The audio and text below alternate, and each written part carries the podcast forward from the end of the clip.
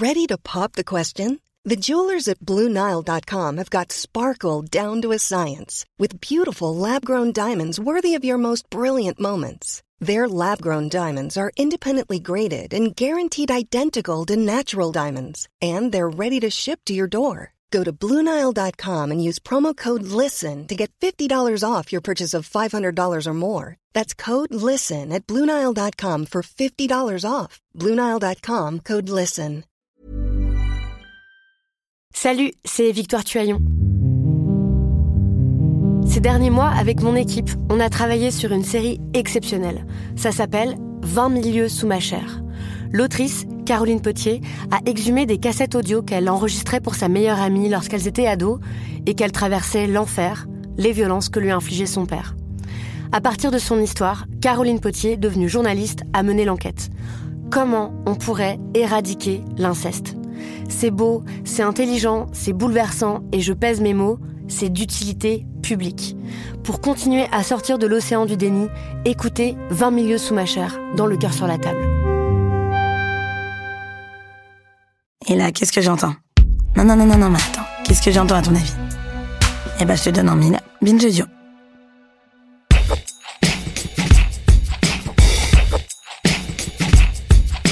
Alors je vous ai laissé sur un teasing incroyable à la fin de l'épisode précédent, je vais tout de suite satisfaire votre curiosité. On a décidé avec Clémence pour ce dernier épisode d'aller non pas nous promener comme on l'a déjà fait dans les trois autres, mais de nous installer le temps d'une discussion avec un homme étonnant qui porte en lui à la fois l'histoire de cette ville faite de mélanges et de rencontres inattendues et des germes du futur peut-être. Cet homme c'est Gabriel Okunji, il est psychologue clinicien à l'hôpital de Bordeaux. C'est aussi un des plus grands poètes francophones vivants, il a reçu en 2010 le Grand Prix littéraire d'Afrique noire, une récompense très prestigieuse qui depuis les années 60 honore les plus grands auteurs du continent africain. Gabriel Okunji vit à Bordeaux depuis les années 80 après avoir passé sa jeunesse au Congo où il est né. Un parcours qui va nous raconter qui illustre bien la richesse qu'il y a pour une ville, une région, un pays à accepter les identités dans toute leur complexité. Je suis arrivé euh, à Bordeaux, oui, c'est en 83. En fait, euh, quand on marque comme cela euh, les dates, cela nous réduit à une vision cartésienne de l'existence. La vie n'a que faire du chiffre, du nombre. De... Je suis arrivé à Bordeaux au moment où je devais arriver à Bordeaux. Avant, c'était pas possible. Après, ça n'aurait peut-être pas été possible. Donc, au moment où tout était favorable pour que j'arrive à Bordeaux, et pour être cartésien, je situerais que 183. C'était dans, dans un cadre un peu spécial, parce que je crois que vous êtes envoyé à cette époque-là par... Euh, Oui, c'est ça, oui. En fait, euh, à l'époque, euh, le Congo était un pays communiste. Et il est arrivé, donc dans les années 68, le communisme battait, le communisme, c'est le marxisme scientifique.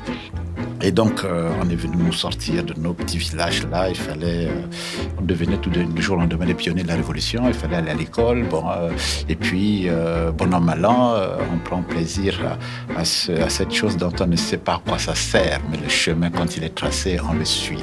Hein, l'herbe ne, choisit pas de pousser, elle pousse. Le fleuve ne choisit pas de couler, il coule. Ça a été mon cas. Je me retrouve là, on me dit, venez à l'école. Bon, mais je vais à l'école. faites les études. Je fais des études. J'ai passé toute mon enfance au village, et puis j'arrive au collège de ville et puis après le lycée qui a suivi. Et euh, une fois que j'ai obtenu mon baccalauréat scientifique, c'est le Congo qui a décidé que je vienne en France pour faire des études de médecine. Parce qu'à l'époque, on n'avait pas le choix. Beaucoup allaient dans des pays dits euh, marxistes de l'époque. Hein, donc, dans le pays mère, qui était notre mère à tous, c'était l'URSS. Hein. D'autres allaient en Chine, d'autres à Cuba, d'autres dans des pays qu'on appelait Yougoslavie, Roumanie, euh, euh, etc. Et une petite partie des étudiants congolais à l'époque étaient orientés dans un pays dit capitaliste. On nous avait chargé de défendre, de venir montrer l'exemple de la réussite communiste. On était donc de bons éléments qui arrivaient euh, sur la place de France euh, devaient montrer hein, euh, que le, le, Mais bon, ça, en termes de slogan, ça va très très bien. Mais arrivé à Bordeaux, la chose était autre. Quel souvenir vous gardez de votre arrivée à Bordeaux? Il est difficile d'inscrire ce souvenir tellement il y a de l'étonnement, de l'émerveillement, de la découverte.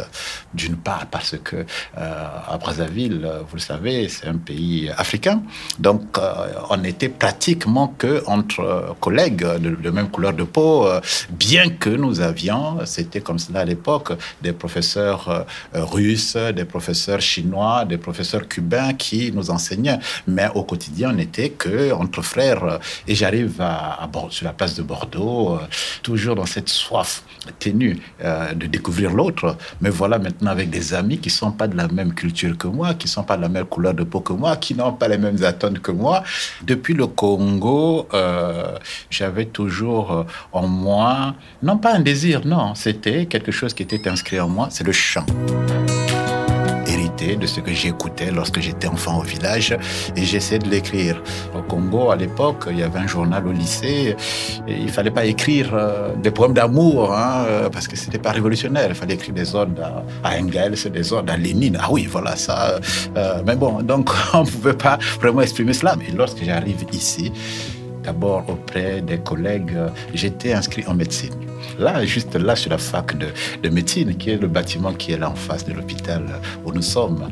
Après ces leçons d'anatomie, de physiologie, de biochimie, je sortais de là un ami qui scandait un, poème d'Alfred de Vigny, Ah, la mort du loup. Un autre qui scandait un chant d'André Breton. Et c'est cela qui m'attirait parce que ça me rappelait la part de la poésie.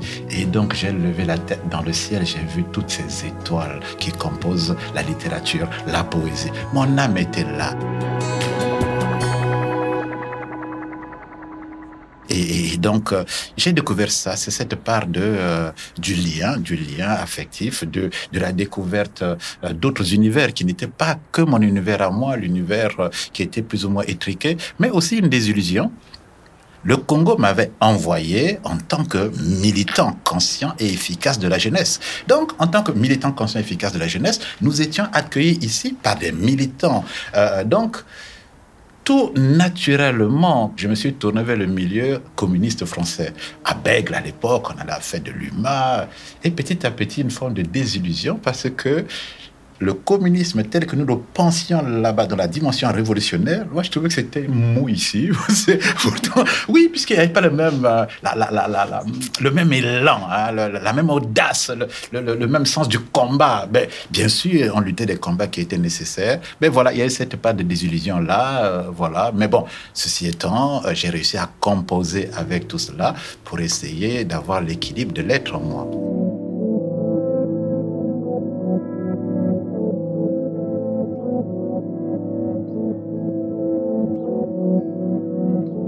En 86, je décide de quitter euh, la médecine parce que ça correspondait pas à ce que je voulais faire, parce que euh, voilà.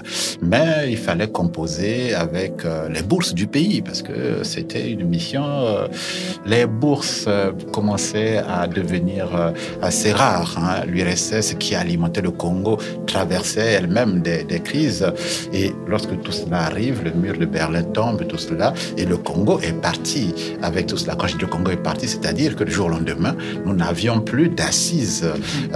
voilà, donc euh, c'était une très, très grande période de, non pas de souffrance, mais parce que quand on a cru à une idéologie, hein, euh, surtout nous, euh, moi, sans le marxisme, euh, je n'aurais jamais pu arriver à ce niveau où je suis aujourd'hui. Donc c'était comme une mère, c'était comme une famille, c'était comme... Donc tout ça là, il fallait porter le deuil, il fallait porter la part de la brûlure de la réalité. Déjà même avant, lorsqu'on sentait que les choses... je suis allé voir l'UNEF en disant, voilà, il fallait mener un combat révolutionnaire au niveau de l'UNEF. Hein. En 86, il y a la loi de Vaquet. La grève s'étend dans les universités, elle commence à gagner les lycées et elle prend l'allure d'une levée de boucliers contre la loi de Vaquet de réforme des universités. Ce qui inquiète le plus les étudiants et futurs étudiants, la sélection, les droits d'inscription et le fait que chaque université pourra créer ses propres diplômes.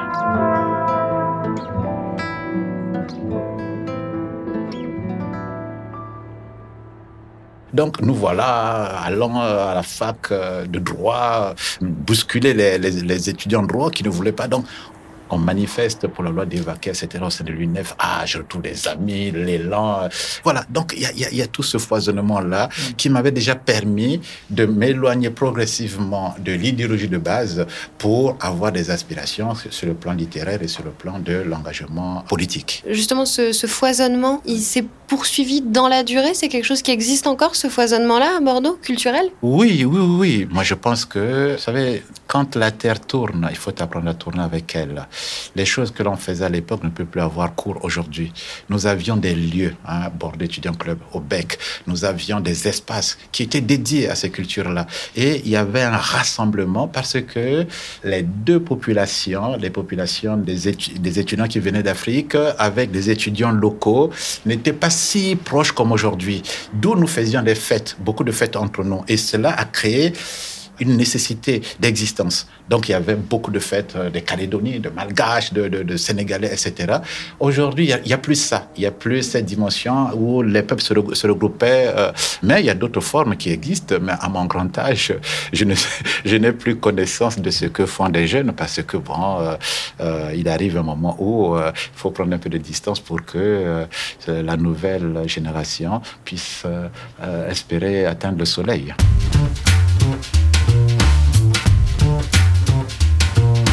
Quand nous arrivons à Bordeaux, il n'y avait pas beaucoup d'Africains qui étaient connus. Il fallait en tout cas inscrire la dimension de la culture africaine qui était mal connue, vraiment très, mal connue. Il y avait quelques essais comme cela, euh, mal connus parce que quand on arrive, l'identité de l'Afrique, c'était d'abord euh, deux radios qui existaient à l'époque. Il y avait euh, une radio qui s'appelait Radio euh, Equinox et l'autre qui s'appelait Radio euh, Caribe FM. Euh, Equinox passait la musique africaine bon, toute la journée. C'était bien d'aller zouker, d'aller. Bien sûr, c'est très bien quand on est jeune pour aller draguer des nanas. Mais ça suffisait pas. Hmm. Caribe FM, c'était un peu ceux qui représentaient un peu les Antilles. Et à l'époque, cela peut paraître étonnant, il y avait un conflit, mais qui était larvé, mais entre les Antillais et les Africains. Les Antillais se méfiaient beaucoup des Africains, les Africains se méfiaient euh, des Antillais, mais on avait une alliance de circonstances parce que se sentait quelque part un peu rejeté. Nous, nous voulions avant tout, avant de, créer des choses, il fallait avoir comme vous, un micro et un espace. Donc on s'est dit, on va créer une radio qui va fédérer les Antillais et les Africains et qui ne sera pas que euh, cette identité qu'on nous accole de, bons danseurs, de bons vivants. Bien sûr, c'est très, bien, mais ça ne, suffit pas. Et nous avons voulu créer euh, une radio qui s'appellerait Radio Acajou. Cette radio n'a pas pu avoir le jour parce que le CSA nous reprochait une chaîne trop élitiste. Euh, France Culture existait déjà, euh, etc., etc. Donc, faut créer quelque chose qui soit rassemblé, etc. Bon, ça n'a pas pu voir le jour, et c'est de là qu'est né le projet d'aller faire renaître de ses cendres euh, le cinéma africain. C'est de là qu'est né Cinéma Africain Promotion. Et Cinéma Africain Promotion, c'est euh, un Burkinabé qui s'appelle Dragos Ouedraogo. Il est devenu cinéaste aujourd'hui, qui portait déjà l'idée, qui avait déjà quelques... Donc, euh, me voilà trésorier. Donc, on fonde Cinéma Africain Promotion, qui était de projeter des films africains, donner, avoir l'identité de la réalité du cinéma africain sur Bordeaux. Vous étiez une assez grande communauté africaine. Il y avait deux radios qui étaient déjà là. Vous lancez euh, ce cinéma, ce festival de cinéma. Ça va paraître naïf comme question, mais pourquoi est-ce qu'il y a une telle communauté africaine à Bordeaux à ces, dans ces années-là? Oui, mais ce n'est pas naïf ta question. Bordeaux a toujours gardé avec euh, l'Afrique, les Antilles, euh, Haïti, des rapports qui datent hein, de la période de, l'esclavage. Et cela est resté, ces liens sont restés. Bordeaux, euh, pour mon cas personnel, c'était parce que c'est là où il y avait déjà des Africains. Et la réponse que tu vas donner, la réponse que je vais te donner, suit cela. Donc, très vite, après que l'esclavage soit passé, bon, après que la l'esclavage, la colonisation est arrivée. Cette colonisation a fait que les, les pays qui pouvaient envoyer leurs euh, enfants venir étudier, il y avait des lieux bien spécifiques comme Marseille, comme Bordeaux. Donc Bordeaux a gardé un lien avec euh, avec l'Afrique et avec les Antilles, qui est un lien très étroit au-delà de la dimension de la brûlure de l'histoire, hein, qui est caractérisée par euh, euh, l'esclavage au, ou la colonisation. Donc c'est pour cela qu'il y a beaucoup d'Africains, beaucoup d'Antillais à Bordeaux. Et quand j'arrive en 83, il y avait déjà une forte communauté. Et Bordeaux, c'est le lieu où, euh, bien avant nous, euh, beaucoup euh, de parents envoyaient leurs enfants à Bordeaux faire des études.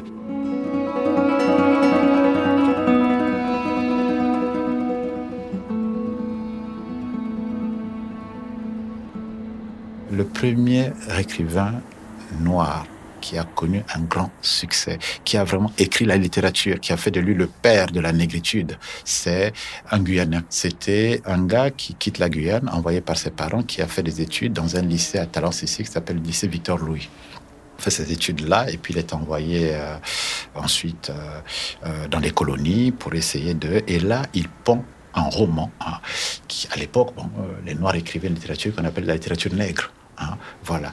Donc, il s'appelait Léon Gontran Damas. Et Léon Gontran Damas écrit un roman qui s'appelle Batoila, décrivant son expérience des colonies avec la violence qu'il y avait et euh, affirmant avec fougue son appartenance à, cette, ces cultures-là, avec euh, beaucoup de provocation aussi, beaucoup d'humour. Léon Gontran Damas a vécu à Bordeaux. Et après lui, il y a eu d'autres aussi qui sont passés. Donc, avant nous, il y avait déjà une antériorité. Euh, et cette vague-là continue toujours. Il y a eu nos pères. Je vous parle de René Maran. Hein, René Maran. Il a juste une petite place là-bas Bacalan, place René Maran. Pourtant, un grand écrivain. Il y a d'autres écrivains qui étaient là, David Diop, il y a, mais qui sont, qui sont méconnus. Peu importe. C'est progressivement. Moi, je, on dit que pour qui sait voir la terre aboutir les fruits, point ne les met l'échec, même s'il a tout perdu. Mais on n'a pas tout perdu, bien au contraire. Aujourd'hui, sur la place de Bordeaux, euh, il y a, par exemple, nous, Africains, qui, euh, quand on dit littérature, ah, il y a un, poète bordelais qui s'appelle euh, un adjoint au maire, hein, qui a été nommé à Bordeaux pour une première fois dans l'histoire. Il y a un adjoint au maire qui a été nommé à Pessac, d'origine malienne. Il y a donc toutes ces choses-là sont le ciment qui demain fera prendre compte connaissance de l'ensemble de ce qui a été produit. Moi, je, je ne pense pas que du jour au lendemain, comme ça, on va se réveiller en disant Ah, on connaît la culture. Il y a quelques-uns qui la connaissent déjà, mais la lenteur garantit l'éternité du chemin. Moi, je vois au niveau de, de.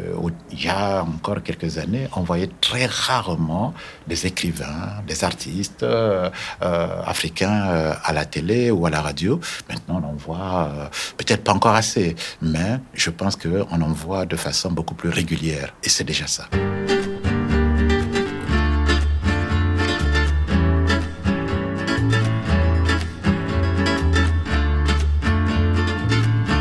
Il n'y a pas de culture africaine monolithique. Hein. Il n'y a pas de culture africaine comme ça homogène. Il y a des cultures.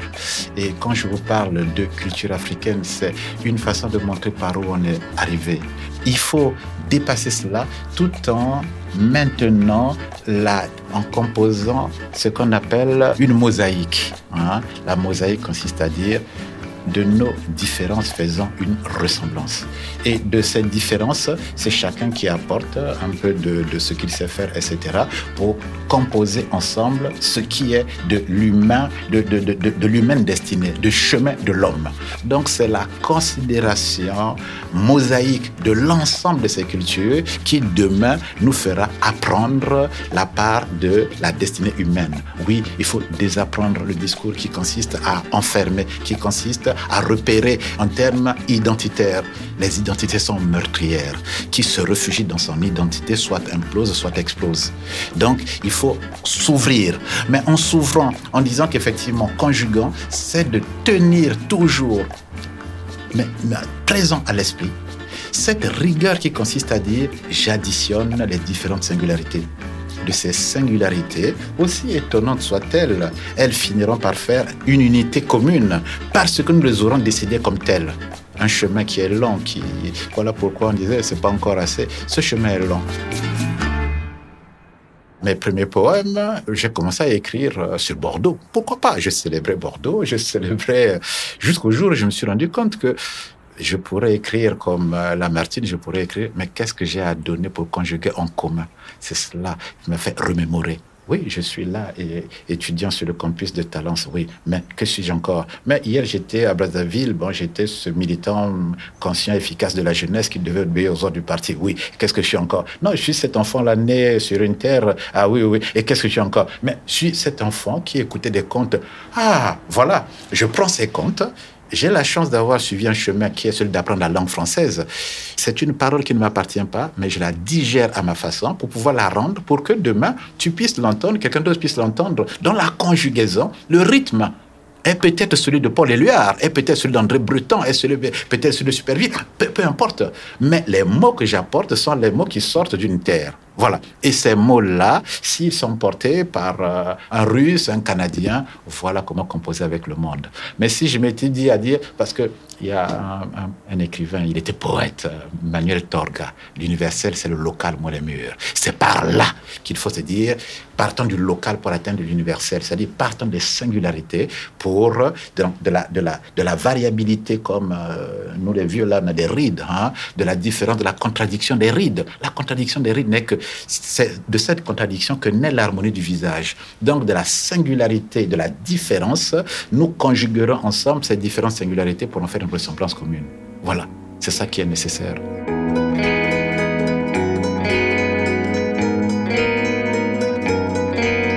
Et à ce dosage de local et d'universel, on peut ajouter une alliance à trouver entre le passé, aussi dur et brutal soit-il, et l'avenir. C'était toute l'idée de cette promenade en quatre épisodes dans Bordeaux qui j'espère vous aura autant passionné que moi. Merci à ma camarade Clémence Postis et à toute la bande de la revue Far West d'avoir rendu possible cette série. Far West d'ailleurs lance en ce moment une nouvelle version de son site et une campagne pour financer sa première revue papier. Toutes les infos sont à retrouver sur revue-farwest.fr. Merci à Mathieu Thévenon d'avoir réalisé ces quatre épisodes. Programme B, c'est un podcast de Binge Audio préparé par Lauren Bess. Abonnez-vous sur votre appli de podcast préféré pour ne manquer aucun de nos épisodes. Facebook, Twitter, Instagram pour nous parler. Et à lundi pour un nouvel épisode.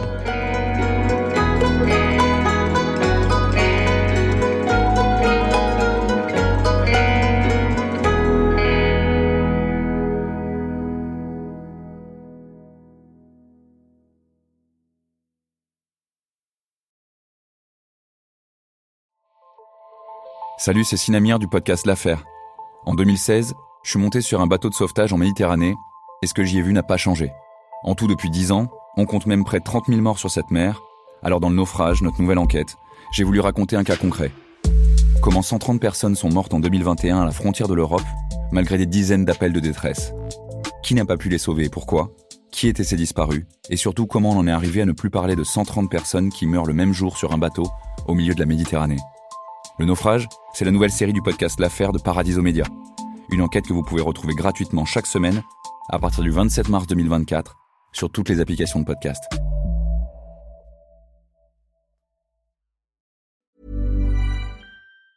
Hi, I'm Daniel, founder of Pretty Litter. Did you know cats tend to hide symptoms of sickness and pain? I learned this the hard way after losing my cat Gingy. So I created Pretty Litter, a health monitoring litter that helps detect early signs of illness by changing colors, saving you money and potentially your cat's life. Pretty Litter is veterinarian developed, and it's the easiest way to keep tabs on your fur baby's health right at home. Go to prettylitter.com and use code ACAST for 20% off your first order and a free cat toy. Terms and conditions apply. See site for details.